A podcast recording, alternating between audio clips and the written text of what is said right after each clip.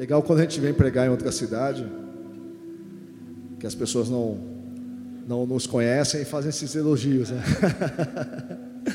É muito bom estar aqui com vocês, é um prazer muito grande. É, eu sou um admirador à distância da Igreja no Cinema. Estive aqui pela primeira vez em 2016, conhecendo o trabalho de vocês, fiquei amigo do, do Cal, do, do, do. E para mim é uma honra muito grande estar aqui. Espero fazer jus às expectativas. Tá bom? Ah, queria que você curvasse sua cabeça. Nós vamos fazer uma oração. Pai, em nome de Jesus, nós oramos nesse momento. Sabemos, ó Deus, que Tu estás aqui não apenas de modo empírico, mas Tu estás aqui de modo concreto. É uma realidade para nós inegociável e ao mesmo tempo profunda, enraizada no nosso mais íntimo. Esse sentimento e entendimento de que tu estás aqui de modo real e pessoal. Que ao mesmo tempo que o Senhor é Deus, Quírios sobre toda a realidade, toda a criação, tu também és aquele que habita dentro de cada um de nós, é o nosso Deus pessoal, nosso Pai, nosso Senhor e amigo, nosso conselheiro aquele que habita em nós pelo teu Espírito e nos conduz a toda a verdade. Abençoa, Deus, a tua palavra nessa manhã, abençoa cada um de nós aqui. Nós te louvamos e te agradecemos em nome de Jesus. Amém. Amém? Pode sentar.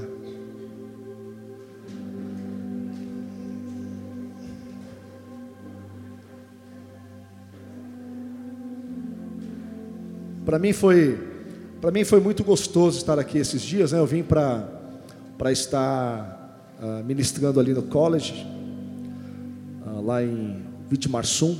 Né? A gente vem de, do litoral, né? eu sou de Santos, nascido em Santos, então vivo no litoral e uma cidade completamente diferente aqui da região de vocês, né? desde a paisagem a, até a, a, a, aparência né? E, e, tudo mais, os costumes. Então, para a gente é, é, é, interessante sair da gente, de onde nós estamos e, e conviver com os irmãos, né, que ao mesmo tempo estamos não tão longe, né, questão de cinco ou seis horas de viagem, mas é muito bom a gente ter contato com, com outras pessoas, com outras maneiras de, de, de fazer igreja, de enxergar o reino e encontrar nos corações o, o mesmo, a mesma aspiração, a mesma inclinação, o mesmo desejo, o mesmo sonho, isso é muito importante. E eu não consegui me, me furtar de falar na, no college sobre a, a, aquilo que tem ardido o meu coração mais recentemente. Eu perguntei para o Helder, Helder, que tipo de mensagem você acha que é conveniente eu trazer para a igreja no cinema, né? E ele falou para mim assim, olha, fala o que está ardendo mais no teu coração recentemente. E eu vou dizer para vocês que a minha vivência no ministério já é bastante antiga, embora eu tenha só 42 anos de idade, uh, iniciei o meu ministério com 16, então já tenho aí uma boa caminhada. E uma coisa que me chama a atenção atualmente, uh, principalmente agora nos últimos cinco ou seis anos, onde eu fundei e plantei uma igreja e, e venho pastoreando essa igreja, e no meu passado eu sempre atuei como um pastor auxiliar ou como um pastor de jovens. Mas o que mais tem me chamado a atenção recentemente é a mudança das demandas que surgem para o ministério pastoral atualmente. Uh, eu percebo uh, que existe nas pessoas em geral e, e, e nos cristãos também em geral uma, uma certa necessidade de, de, de nós trabalharmos questões de ordem emocional e existencial que eu não, não me recordo de ter ah, lidado com estas questões há coisa de 20 anos atrás. Há uma melancolia, há uma desesperança, há um, há, há um desespero presente no coração e na mente das pessoas, algo que permeia a cultura e a sociedade, e nós, como igreja, precisamos saber lidar com este problema na raiz. Não é à toa que, recentemente, nós começamos a, a, receber notícias de que coisas que no passado aconteciam com as pessoas que, que não tinham uma fé, ou que não tinham um apego ao Senhor, e agora estão acontecendo no, no, nosso meio, na igreja, na liderança da igreja. Começamos a ouvir falar sobre líderes, pastores, ministros, ah, ah, ah, afundando em quadros emocionais e depressivos, chegando até o suicídio, coisas que no passado se existiam, não eram na, no nível e na quantidade que existem hoje. Então, o que está acontecendo? Qual é o problema? Qual a raiz? De onde ele vem? E eu passei a investigar isso, eu passei a, a, a, a me aprofundar e a querer entender, porque eu sei o peso que tem o ministério e eu sei as demandas emocionais que caminhar com Jesus e com Cristo também nos trazem ao coração. Porque quando nós queremos seguir a Jesus, quando nós queremos caminhar no Evangelho, isso também nos traz, por uma série de motivos, por abraçar rupturas, por é, mudar é, conceitos, por mudar valores, sistema de crenças, princípios, isso mexe com a gente no nosso interior. Então, onde está? De onde vem? Por que essa essa melancolia? Por que essa desesperança? Porque nós hoje, embora estejamos vivendo na geração mais instruída da história, na geração com mais acesso ao conforto na história, na geração mais bem alimentada na história, a geração com mais expectativa de vida na história, com mais acesso ao consumo na história, com mais acesso à cultura na história. Por que, que nós estamos vivendo na talvez a geração mais próspera que já caminhou sobre a terra, falando em, em modos gerais?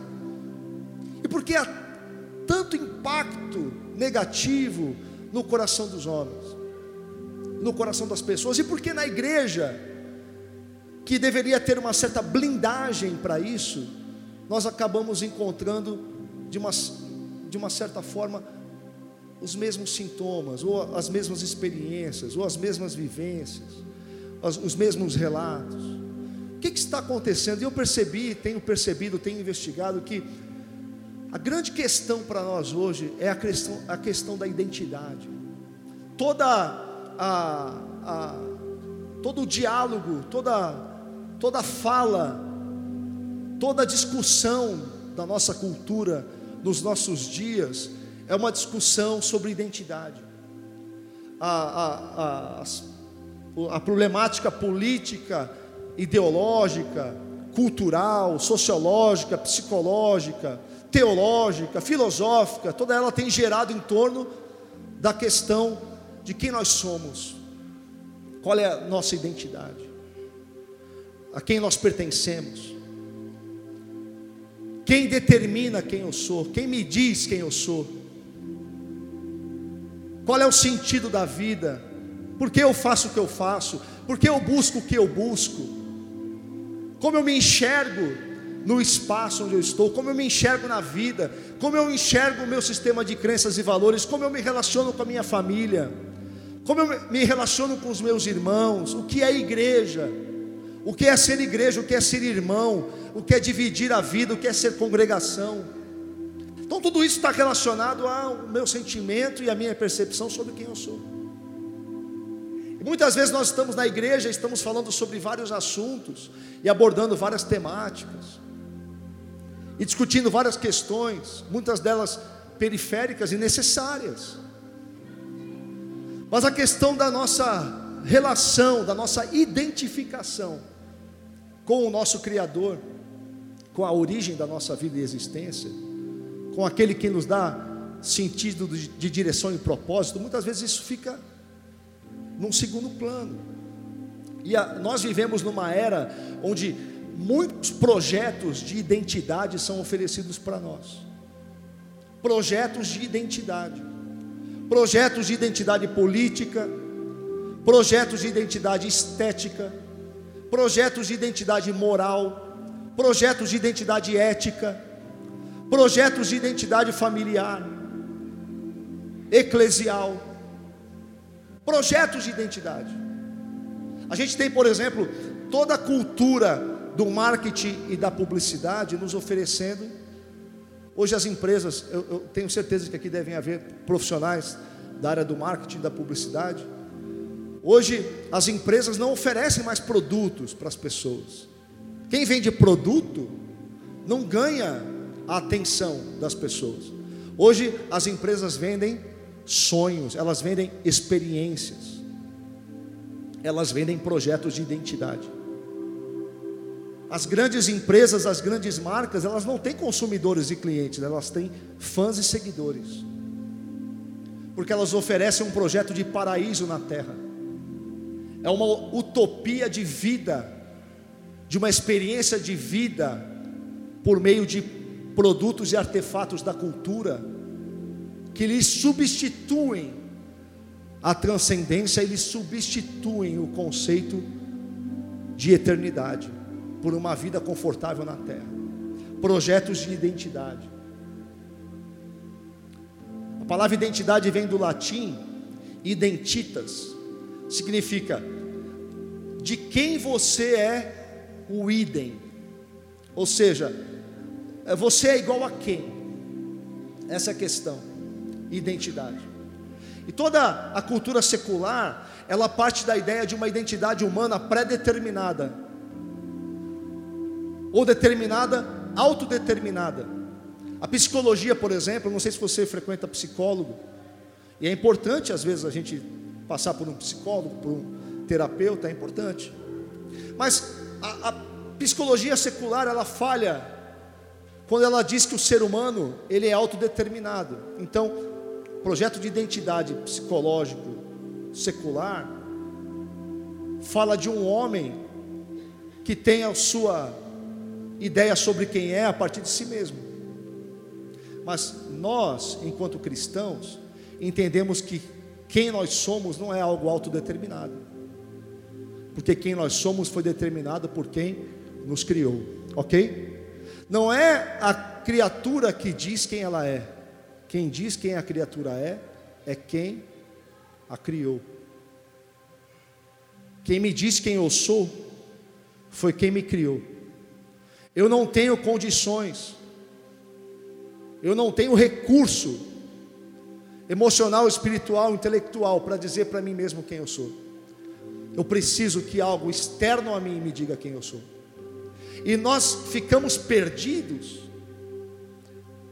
e nós andamos vagando em melancolia, e a nossa sociedade, ela o tempo inteiro está consumindo, se entretendo, somos a geração que mais se entretém, a grande droga do nosso tempo é o entretenimento.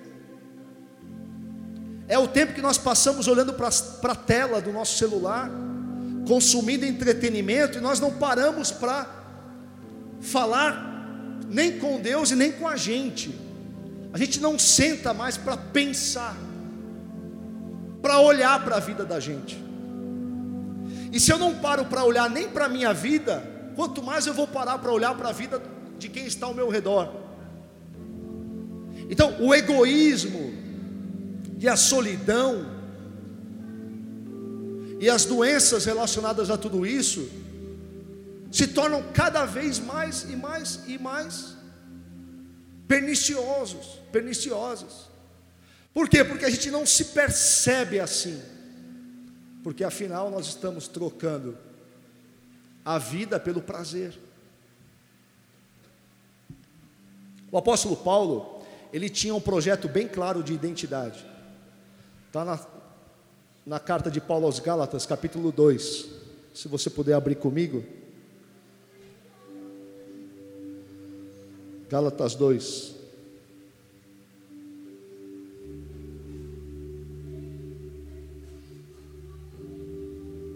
Vou aproveitar a Bíblia que tem aqui, já que a gente não carrega mais Bíblia no papel, né?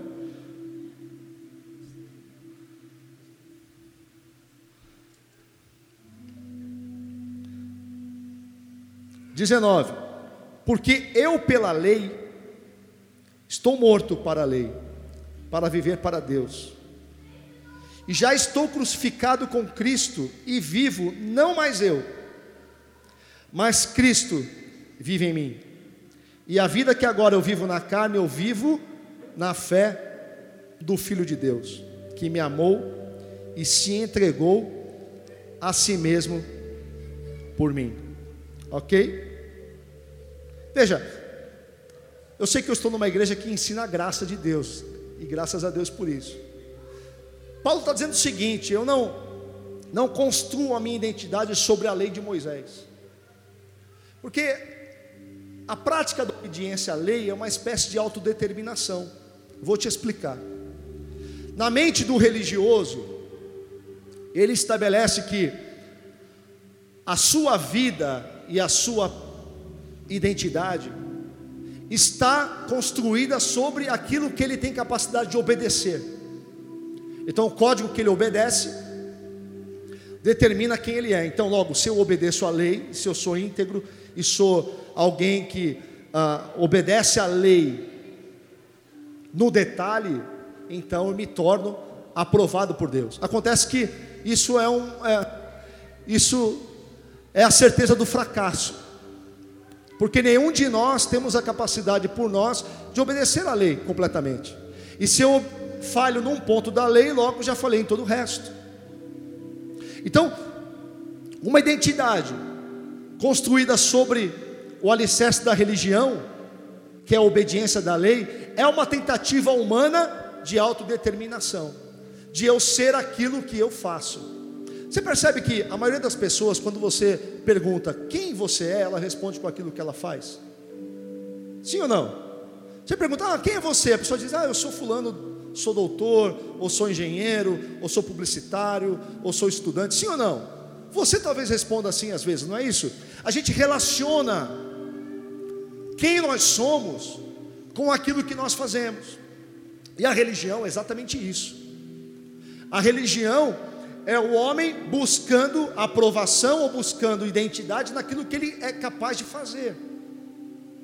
Por isso se constrói uma personalidade pública, muitas vezes na, do, do, do homem religioso, uma personalidade pública de santidade ou de pureza que muitas vezes não corresponde à verdade, mas é uma identidade projetada sobre aquilo que a pessoa é capaz de fazer. Então, eu buscar ter a minha identidade naquilo que eu faço, é uma forma de autodeterminação, uma forma de eu dizer quem eu sou. Olha aqui o tanto que eu obedeço, olha aqui o tanto que eu trabalho, olha aqui o tanto que eu produzo, olha aqui o tanto que eu faço. Então veja quem eu sou. Só que Paulo estava dizendo o seguinte: Paulo estava dizendo, eu estou fora da lei. Porque a lei também não tem capacidade de prover para mim uma identidade. Não tem. Você lembra de Moisés no monte, quando ele se aproxima da sarça ardente? Lembra do cenário? Lembra do, do quadro? Moisés está no monte pastoreando ovelhas, ele enxerga um, um arbusto queimando, e o, o arbusto queimava mas não era consumido pelo fogo. E ali Deus se revela a Moisés. E aí Moisés pergunta para Deus: Lá embaixo, eu vou descer do monte. Quem eu digo para o povo que tu és? Note que o povo de Israel, há várias gerações no Egito, estava acostumado a identificar os deuses da cultura por aquilo que os deuses representavam. Todos os deuses do Egito tinham o seu nome: Osíris, Ísis, Horus, Sef, Anubis, vários outros. A gente é mais familiarizado com Horus por, por conta do olho de Horus, né, que a cultura pop tanto exalta. Horus, por exemplo, era uma divindade egípcia que tinha a cabeça de um falcão, simbolizava, ah, ele é, vigiava os faraós, era Horus quem protegia os faraós, e na religião egípcia acreditava-se que ele pairava sobre o Egito olhando todas as coisas, por isso que o símbolo é um olho e por isso que ele tem a forma de um falcão. Então, naquela cultura, toda divindade tinha um nome e tinha uma associação física uma simbologia com alguma, algum atributo animal ou algum fenômeno da natureza. Só que Moisés está tendo contato com o Deus verdadeiro, está, dentro, está tendo contato com o Criador, com aquele que fez o homem e imprime no homem sua imagem e semelhança, sua identidade. E aí, quando Moisés pergunta para Deus: Quem eu digo que tu és? Deus não responde com o um nome, Deus não responde com um atributo físico. Deus fala: Diga para eles que eu sou o Arre Axererê. A gente traduz, eu sou o que sou, mas a tradução correta é eu serei o que eu serei. Diz para eles que eu sou o Deus de Abraão, de Isaac e de Jacó. Eu sou o Deus que imprimiu a minha identidade no homem, fez do homem minha imagem e semelhança, e eu sou o Deus que me revelo naqueles que me seguem. E eu sou o Deus que me revelo enquanto aqueles que me seguem me seguem caminham pela vida. E dão testemunho de mim. Eu sou aquele que serei o que eu serei. Eu me revelo na história. Eu me revelo nas vidas, eu me revelo nos corações. Esse é o nosso projeto de identidade. Não é o projeto de identidade da nossa cultura. Não é o nosso projeto de identidade de autocostumização. Não é um projeto de identidade sobre roupas, tribos urbanas, gostos musicais. Tudo isso passa. Mas é um projeto de identidade na eternidade, na transcendência. Além dessa vida, além, meu irmão tudo passa. Tudo passa. Tendências, modismos, juventude, recursos. A nossa vida é cheia de fases, mas o nosso Deus ele se revela em cada uma delas dentro de nós. Nos altos e nos baixos, nas alegrias e nas tristezas, nas vitórias e nas derrotas no auge e no fracasso. Ele está dentro de nós. Ele consome o arbusto, mas o arbusto não é queimado pelo fogo. Porque esse fogo ele não ele não consome. Esse fogo ele aviva. Ele desperta, ele atrai. Você quer atrair as pessoas a você? Queime. Você quer atrair as pessoas para a igreja no cinema? Queime. Você quer atrair clientes para o seu negócio? Queime, paixão, fogo, presença de Deus, queime, queime que as pessoas virão assistir você queimar. Queime e as pessoas virão buscar o que você tem. Queime, queime, faça tudo na sua vida com paixão, porque você é testemunha viva do teu Deus. Essa é a tua identidade. Isso é que alimenta a tua alma. Isso é que alimenta o teu coração. Um propósito. Um motivo. Um alicerce firme, um fundamento. Eu sou idem aquele que me criou. Eu sou igual àquele que me criou. Não é a criatura quem diz quem ela é não é a cultura quem diz quem eu sou. Não é a publicidade quem diz quem eu sou. Quem diz quem eu sou foi quem me fez. Cada célula do meu ser, cada pequeno pedaço do meu DNA, aquele que me fez, num processo maravilhoso, ele diz quem eu sou. Amém, meus irmãos? Você você andaria por um lugar desconhecido e vasto, sem senso de direção? Você entraria num navio que não tivesse uma carta náutica? Ou que o capitão do navio não soubesse ler os astros no céu, como era a navegação antigamente? Você entraria num carro no meio de um deserto sem um GPS? Você vive sem um sistema de geoposicionamento? É impossível. Nós precisamos de uma referência. Nós precisamos saber quem nós somos para saber para onde vamos, qual o caminho, para onde estamos indo. E quando o ser humano busca autodeterminar-se, ele passa a ser autorreferente. Toda vez que a gente é autorreferente, a gente entra numa espiral, numa egotrip, num egoísmo, numa, numa espécie de, como disse Lutero, Lutero disse o seguinte: que o ser humano é alguém prostrado sobre si mesmo. A doutrina reformada mais bem evidenciada é a doutrina da queda. Ninguém pode discutir que nós não somos caídos. Sim ou não? A gente pode discutir várias coisas, mas que o homem é um ser caído, isso para nós é uma certeza. Nós somos caídos sobre nós mesmos. Toda vez que você for autorreferente, você anda perdido. Esse sentimento de qual é o sentido da vida, para onde eu estou indo, que, qual é a minha direção, isso que leva as pessoas a olhar para dentro e falar: meu Deus, não há esperança, não há sentido na vida. A razão disso é uma humanidade prostrada sobre si mesma. Tá cheio de gente, tá cheio de irmão assim. Tá cheio de gente na igreja assim. Nós conhecemos aos montes.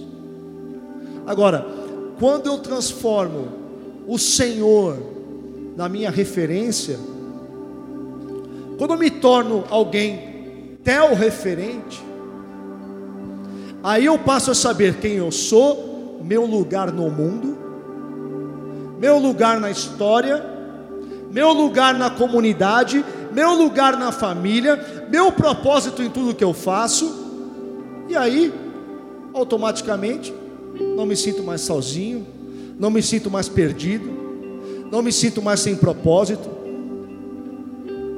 não me sinto mais ausente de mim mesmo, porque eu tenho uma referência intrínseca, transcendente, profunda em Deus.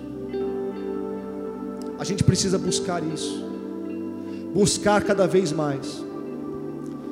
Eu sou filho dos anos 90, eu cresci naquela igreja dos anos 90, a igreja que começou a marchar para Jesus, a igreja que começou a fazer show gospel. Eu sou dessa época. Eu cresci nos anos 80 numa igreja presbiteriana. Em 91 eu fui para uma igreja pentecostal.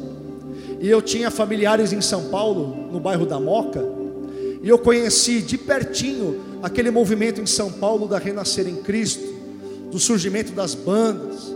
Eu vi ah, Barneia, Oficina G3, Banda Rara, Atos 2, Rebanhão, Troade, de pertinho, com 12, 13 anos de idade.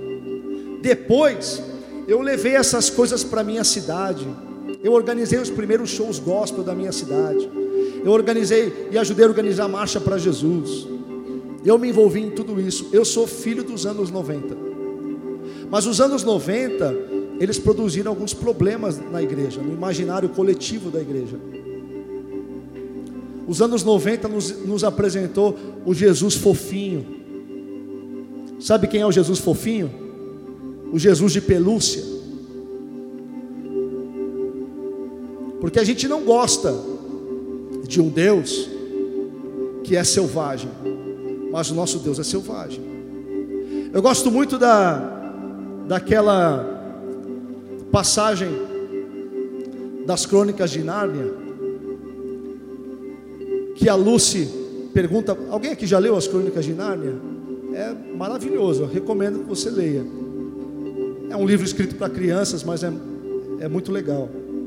E aí Lucy, ela vira para o Aslan e pergunta: Aslan, você come criancinhas?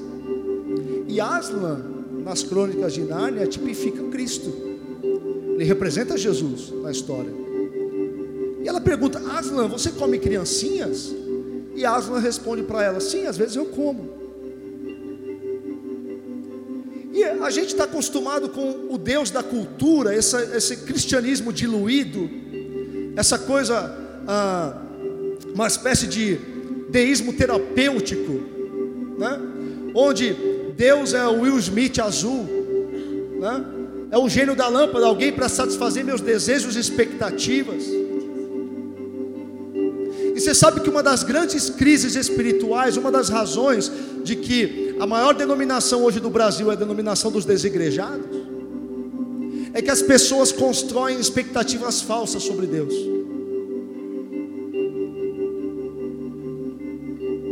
Um cristianismo altamente paganizado, onde Deus é uma espécie de divindade pagã, que eu ofereço um cesto de frutas para colher 100 cestos de frutas. Onde eu ofereço o melhor da colheita do meu trigo para receber um, no ano que vem uma colheita mais abundante. É paganismo. Religião primitiva. E aí esse Deus da cultura, esse Deus do evangelho dos anos 90, produziu na igreja expectativas falsas. Um Jesus de pelúcia. Esse Jesus da ideologia política, esse Jesus que não pode ofender, que não pode vir contra os meus desejos e aspirações de classe média. Só que o nosso Deus não é um Deus adestrado. Ele não é um leão no domingo e um gatinho na segunda-feira. Ele é selvagem. Ele é Kyrios. Ele governa sobre toda a realidade, sobre o espaço e o tempo, e ele um dia governará as nações com cetro de ferro. Esse é o nosso Deus.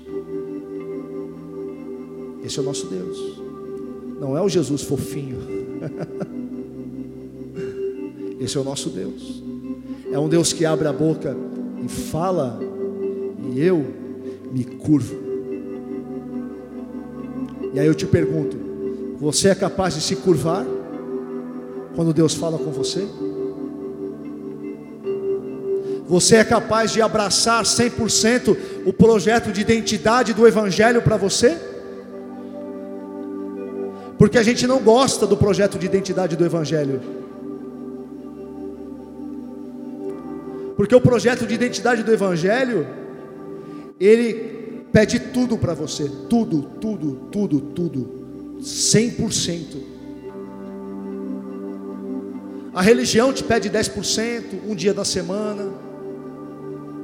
Separa algumas pessoas para serem o clero, como no Antigo Testamento.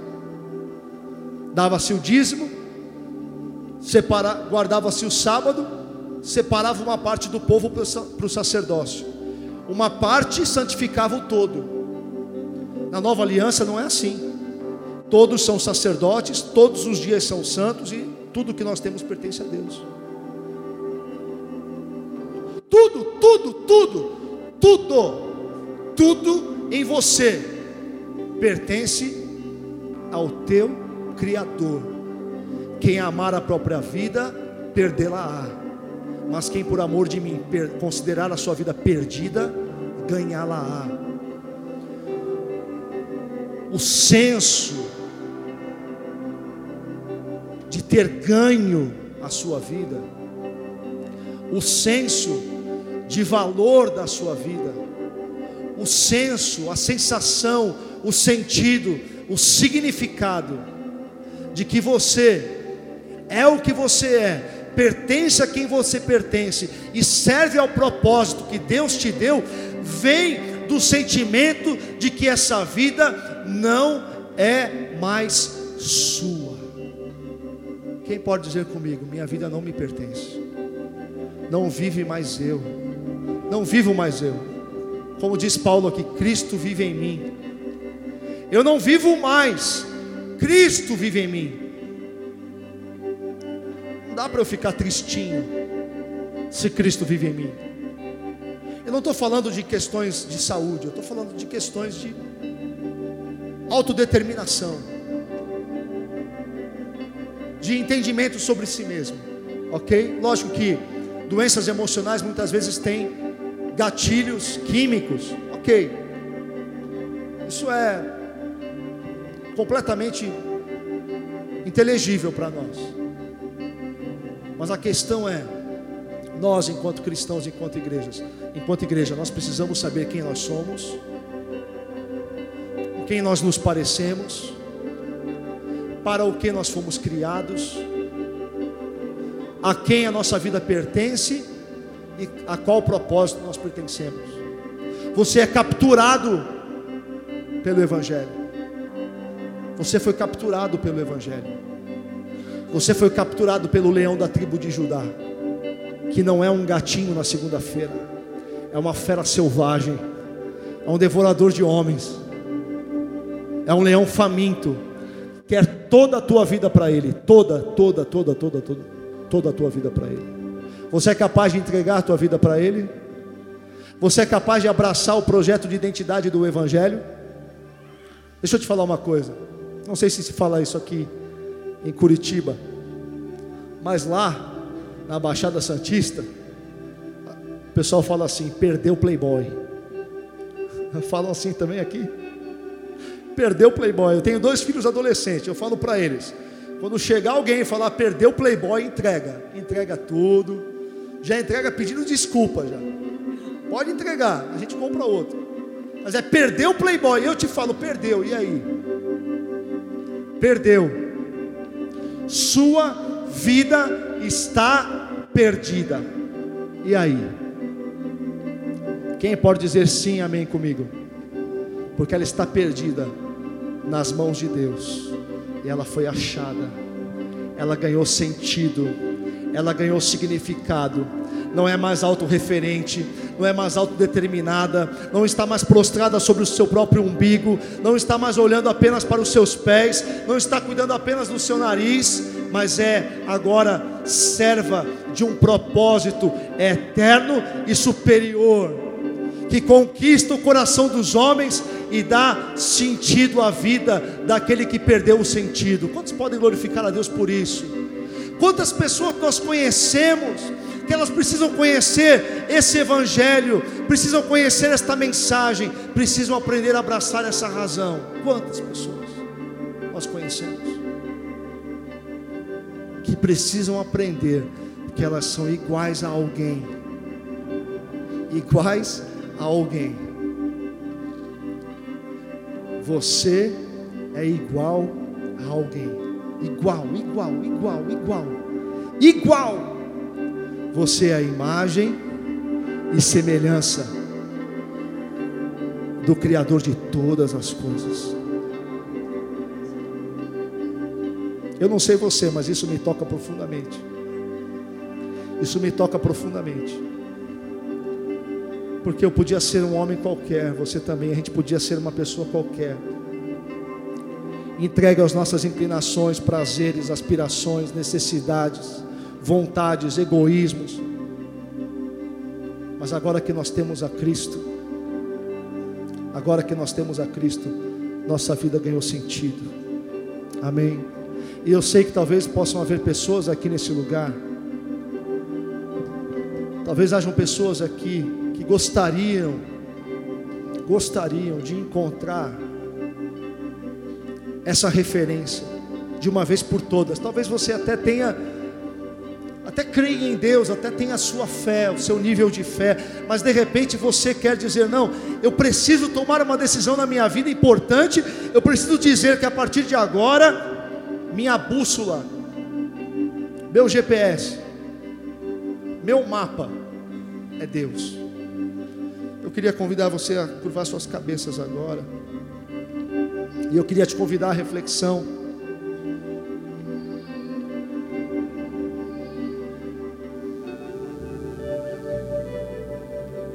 queria te convidar à reflexão.